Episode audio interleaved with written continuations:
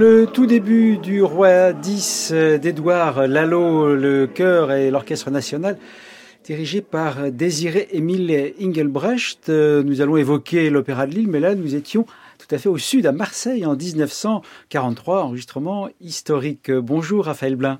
Bonjour. Vous êtes euh, donc le responsable de ce livre intitulé Une maison d'opéra au XXe siècle, l'Opéra de Lille 1923 2023, qui vient de paraître chez Snook. Donc vous êtes la responsable, vous avez dirigé, vous avez également euh, rédigé certains des articles de cet ouvrage collectif.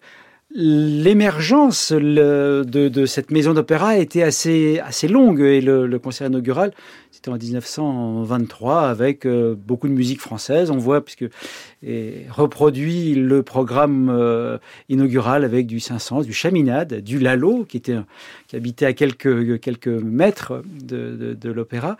Une naissance un peu compliquée pour cet opéra de Lille, Raphaël Blin? Oui, en effet. Alors tout commence avec euh, un incendie. Enfin, je ne sais pas si c'est vraiment un, bon début, mais comme comme beaucoup de maisons d'opéra euh, dans ces, enfin, à cette époque-là, ah donc l'opéra, l'ancien théâtre par l'architecte Lequeux euh, brûle en au début de l'année, enfin au début du XXe siècle, en 1903. Euh, c'est un incendie bref qui, qui surprend tout le monde. La saison vient de se terminer, les tout le monde est rentré, enfin les chanteurs, chanteuses sont, rentrés chez eux et chez elles. Euh, voilà, la, saison est, close et l'opéra brûle en une nuit. Euh, et en fait, pour, la ville de Lille, c'est assez symbolique d'avoir une maison d'opéra. Ça représente, enfin, Lille se pense comme la capitale des Flandres. C'est pour elle un outil de rayonnement culturel, de rayonnement économique aussi. Donc, il faut absolument, pour la ville de Lille, avoir une salle de, théâtre. Ce qui fait que le, la volonté va être immédiate de la part des politiques de reconstruire un, un bâtiment euh, à partir donc des, de, de l'emplacement qui a été euh, laissé euh, laissé mmh. vacant. Mais bon, c'est pas si simple de reconstruire comme ça du jour au lendemain un grand Bien théâtre. Sûr, ouais. Donc on construit d'abord un théâtre provisoire. Vous le connaissez sûrement, c'est le théâtre Sébastopol, donc dans une autre, une autre partie de la de la de la ville en 100 jours. Euh, le théâtre Sébastopol provisoire s'avère tout à fait durable puisqu'il est encore aujourd'hui présent. Euh, il fonctionne avec une saison. Voilà, les murs sont, sont encore là. Euh, et en, on prend du coup, grâce à ce théâtre Sébastopol, on peut donner des spectacles et, et du coup continuer à avoir une saison lyrique. Et on profite ensuite donc d'un concours lancé à partir des années 1907 pour euh, inaugurer un nouvel opéra avec un grand chantier, un grand concours qui est mis en place, et donc arriver au bâtiment qu'on connaît aujourd'hui, euh, qui est dans une orientation un petit peu différente du théâtre Le Queue originel, euh, et qui du coup ouvre la ville. Vraiment, on sort de la, de la gare Lille-Flandre et on tombe cet opéra, c'est la première rencontre avec la ville. Ah oui, c'est vraiment à 5 minutes à pied quand on sort de la gare Lille-Flandre, en, en, effet. Je peux, je peux en témoigner.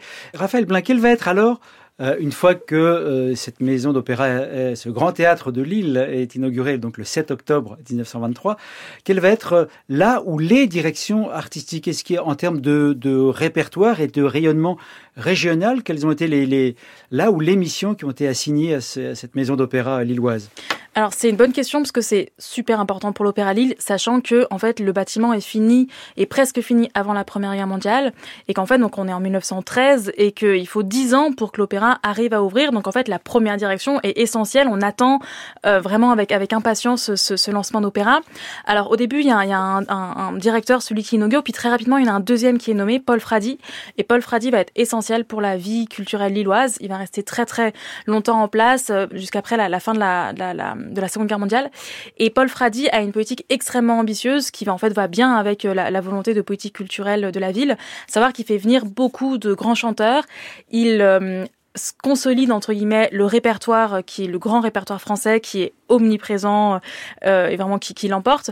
Mais c'est aussi quelqu'un qui va faire des créations, qui va faire pas mal de, de, créations et qui va aussi essayer d'élargir petit à petit le répertoire avec du Mozart notamment, avec des opéras russes, donc avec des, opéras allemands. C'est aussi quelqu'un qui lance, euh, disons, les premières grandes initiatives de, de médiatisation à l'Opéra Lille. Par exemple, on a, on a trouvé qu'il y avait une, le premier enregistrement radio en 1932 d'un d'un passage de la de la Valkyrie qui est enregistré en live à l'Opéra Lille et rediffusé à la, à la, radio. Voilà, c'est ce genre d'initiative que Paul Fradi met en place, qui fait que ça va être un directeur euh, extrêmement apprécié et de ses équipes et du et du public. Et on le voit dans la presse, euh, sont, sont ces différents mandats qui sont renouvelés euh, d'année en année sont extrêmement glorifiés et, célébrés. Vous venez de dire, Raphaël Blin, on le voit dans la presse, il faut signaler que votre livre cumule deux qualités. C'est à la fois un beau livre, parce qu'il est richement illustré, et euh, c'est également euh, le résultat d'un grand travail de recherche, puisqu'on voit que beaucoup, vous avez vraiment euh, recherché les sources, il y a beaucoup de documents originaux qui sont reproduits, beaucoup de photos de spectacles bien évidemment, mais aussi des documents d'époque, des coupures de presse. vous avez vraiment joué sur les, vous avez voulu, je suppose, dès le départ, jouer sur les deux tableaux, à la fois un livre qui soit beau, euh, agréable à, consulter, à lire, mais également très, très richement euh, documenté. Oui, en fait, le problème de l'Opéra de Lille, c'est que son histoire est extrêmement mouvementée, et peut-être qu'on va y revenir, mais il n'a pas arrêté d'être fermé, euh, voilà, d'être d'avoir une histoire très mouvementée, ce qui fait qu'il y a peu d'archives, forcément, les archives ont été perdues, tout simplement. Donc à l'Opéra, il reste pas grand-chose. On a quelques partitions, on a des cahiers de, de régie, enfin de, de mise en scène assez exceptionnels, mais les archives se trouvent ailleurs et en particulier du coup aux archives municipales, départementales du Nord, à la bibliothèque, à l'hospice Comtesse. Mais du coup, la presse est une source euh, phénoménale pour avoir le point de vue du public, mais aussi pour savoir ce qui été joué en fait, par exemple, tout simplement.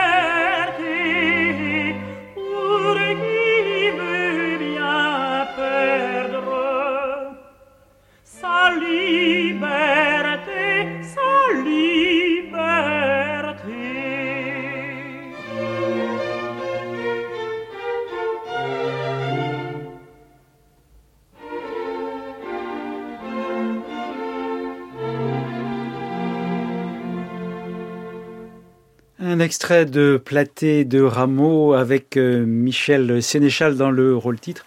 L'Orchestre de la Société des concerts du Conservatoire sous la direction de Hans Rosbaud. Euh, Michel euh, Sénéchal, que l'on voit, puisque vous avez évoqué la presse, Raphaël une coupure de presse, on voit effectivement ce platé qui a été de Rameau, qui a été donné dans les années 50 euh, à l'Opéra de Lille, avec justement Michel euh, Sénéchal dans le rôle de Platé.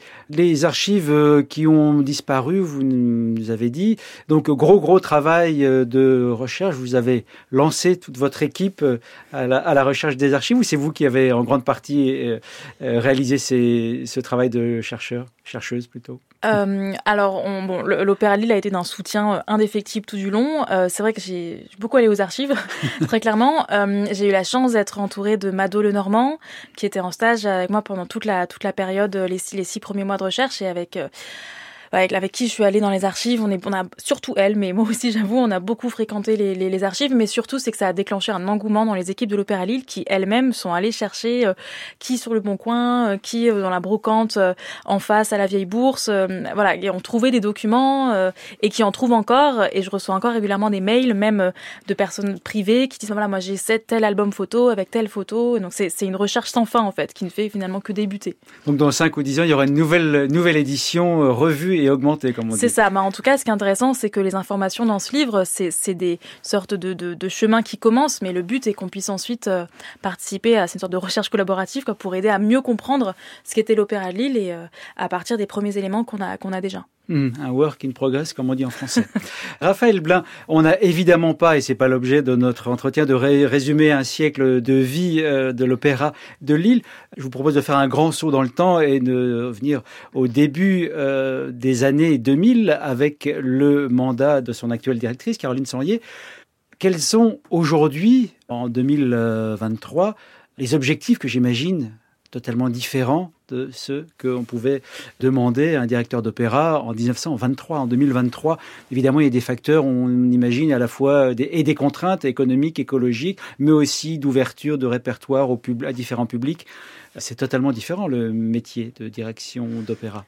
Tout à fait. Alors, je suis sans doute pas la meilleure personne pour euh, pour répondre à, cette question, mais en effet, c'est ce que, en tout cas, c'était l'un des objectifs de, de, de, cet ouvrage, à savoir d'articuler les deux périodes et de montrer à la fois les différences, mais aussi des continuités, des continuités en termes même de technique, des continuités euh, en termes de, de, de répertoire ou, euh, ou en termes d'esthétique, mais aussi des, des, ruptures, des ruptures avec une ouverture au public extrême depuis depuis 2003, avec une ouverture du répertoire, avec une ouverture à la, à la création, avec des ensembles en résidence. Donc c'est c'est aussi, voilà, c'était aussi une, manière de marquer un siècle et de marquer 20 ans d'un nouvel, d'un nouveau souffle, puisque l'opéra, en partir de 98, est fermé pour des raisons économiques et pour des raisons de, de bâtiments euh, euh, insalubres. C'est ça, oui. Voilà. Et donc, le, le quand, quand, il ouvre en, 2003, c'est vraiment une renaissance. C'est aussi une renaissance architecturale, puisqu'il a il a été rénové, réhabilité de, de l'intérieur.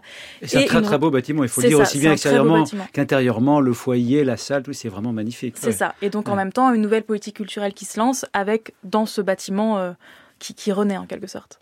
D'accord. Et euh, pour terminer, euh, Raphaël Blin, il me semble que l'Opéra de Lille a été un peu en pointe depuis le début des années 2000 pour justement l'ouverture vers un nouveau public et puis l'attention portée aux contraintes écologiques.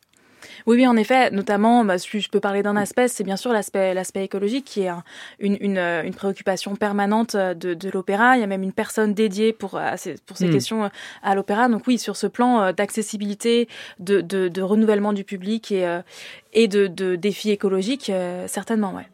Très bien, merci beaucoup Raphaël Blin. Je rappelle le titre du livre dont vous avez assuré la direction, une maison d'opéra au XXe siècle, l'Opéra de Lille, 1923-2023, et ça vient de paraître chez Snook.